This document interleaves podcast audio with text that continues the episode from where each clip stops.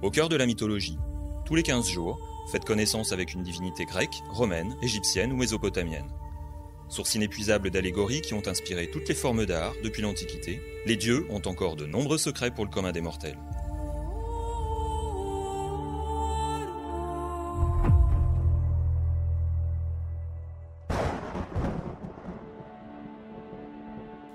Personnage central du poème épique d'Homère, l'Odyssée, Ulysse, roi d'Ithaque, doit faire face à la rancune de Poséidon.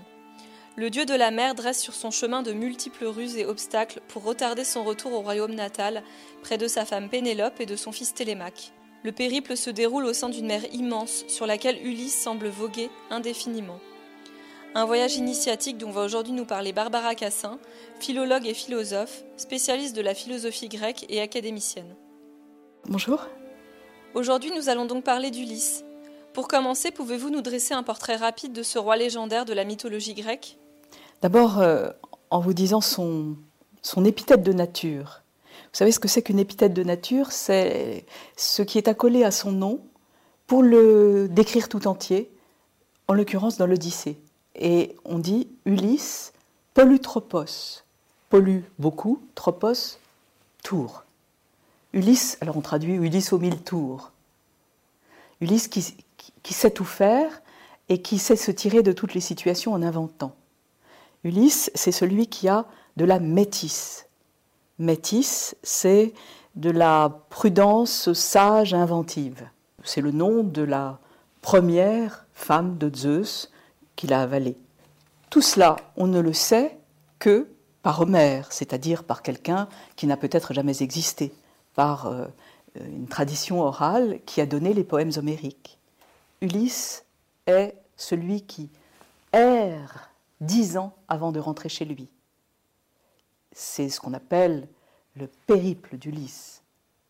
Il est parti d'Ithaque pour euh, la guerre de Troie avec tous les chefs grecs pour essayer de récupérer Hélène, qui avait été enlevée par Paris. Donc il est parti avec euh, Ménélas, le mari d'Hélène, et Agamemnon et tous les chefs grecs. Ils ont guerroyé pendant dix ans, mais lui, il met dix ans à revenir.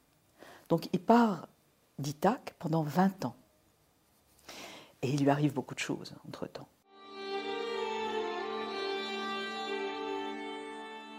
Quel était le culte autour de la figure d'Ulysse?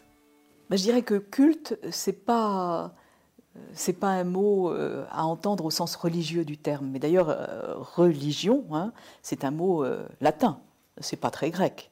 Bon, le culte autour d'Ulysse, c'est au fond les textes qui parlent de lui. Et le premier texte, évidemment, c'est l'Odyssée, qui ne parle que d'Ulysse.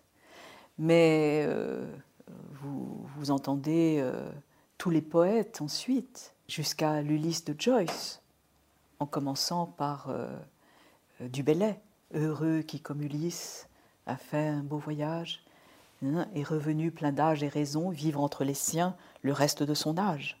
Bon. Donc Ulysse, c'est l'homme du périple qui rentre chez lui. Et c'est ce, trajet, cette boucle immense qui lui fait parcourir le monde, euh, qui est interprété et chanté pour toujours.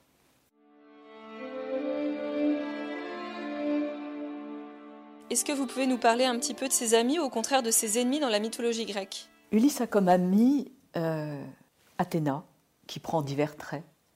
Mais c'est elle qui va dire à Zeus, quand même, il faudrait le faire rentrer. Et c'est elle qui euh, peut apparaître sous les traits de mentor, par exemple. Mentor, vous savez, quand on dit aujourd'hui un mentor, c'est quelqu'un qui aide et qui conseille bien. Euh, lorsque Ulysse aborde enfin Ithaque, c'est très extraordinaire. Au bout donc de dix ans de guerre, puis dix ans de périple. Il aborde, il aborde et là, il dit ah, Bon, il est naufragé. Hein.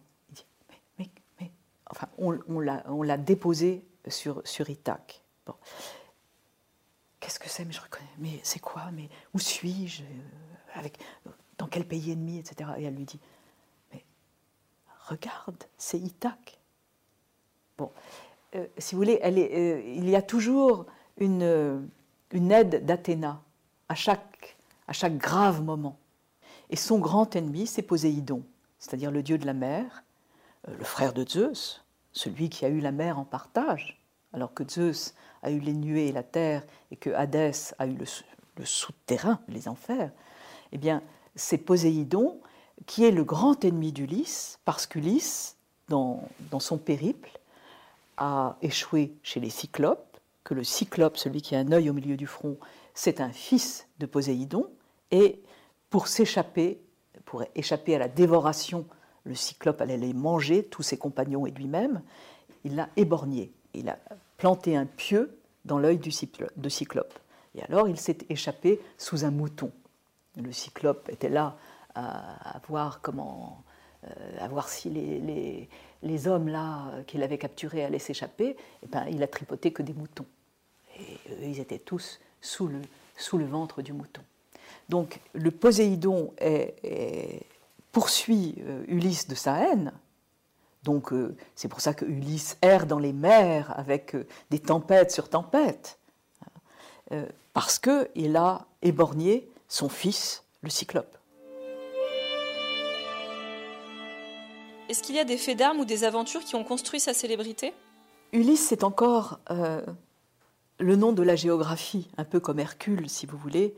C'est-à-dire qu'en effet, il est passé partout, par toute la Méditerranée. Chez les lotophages, par exemple, ben, qu'est-ce qu'il a fait? Il a dû manger euh, de l'opium.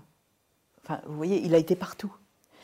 Et il est resté dix ans chez Calypso, une nymphe, enfin très longtemps, chez une nymphe euh, cachée. Au fond, euh, c'est au fait, c'est sa sagesse rusée, qui fait qu'il se tire de toutes les situations, mais qui fait que, en même temps, c'est un homme qui aime sa femme, qui aime Ithaque, son île, un roi qui aime donc son île et les siens, et qui veut rentrer. Et donc Ulysse, c'est le nom même du périple. Tout ceci pour dire que Ulysse, c'est donc le nom des lieux aussi euh, où, il a, où il est passé, et où il a réussi à, dont il a réussi à partir. Est-ce qu'il y a une anecdote méconnue à son sujet que vous voudriez partager? Méconnue, je ne sais pas, mais enfin en tout cas, euh, quelque chose qui moi me frappe et dont on ne parle pas assez. Quand le cheval de Troie a été transporté à l'intérieur de la ville de Troie, les Troyens l'ont tiré à l'intérieur, ils ne se sont pas rendus compte que c'était une méga ruse. Bon. Or, tous les guerriers grecs sont dedans. Ils vont attendre la nuit pour aller faire le massacre.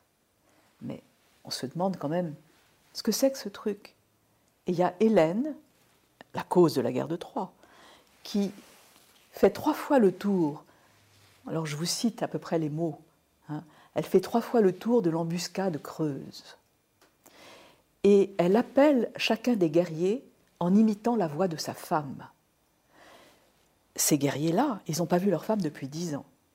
Hélène, elle les appelle par leur nom en imitant la voix de leur femme, c'est-à-dire qu'elle imite la voix de Pénélope pour appeler Ulysse.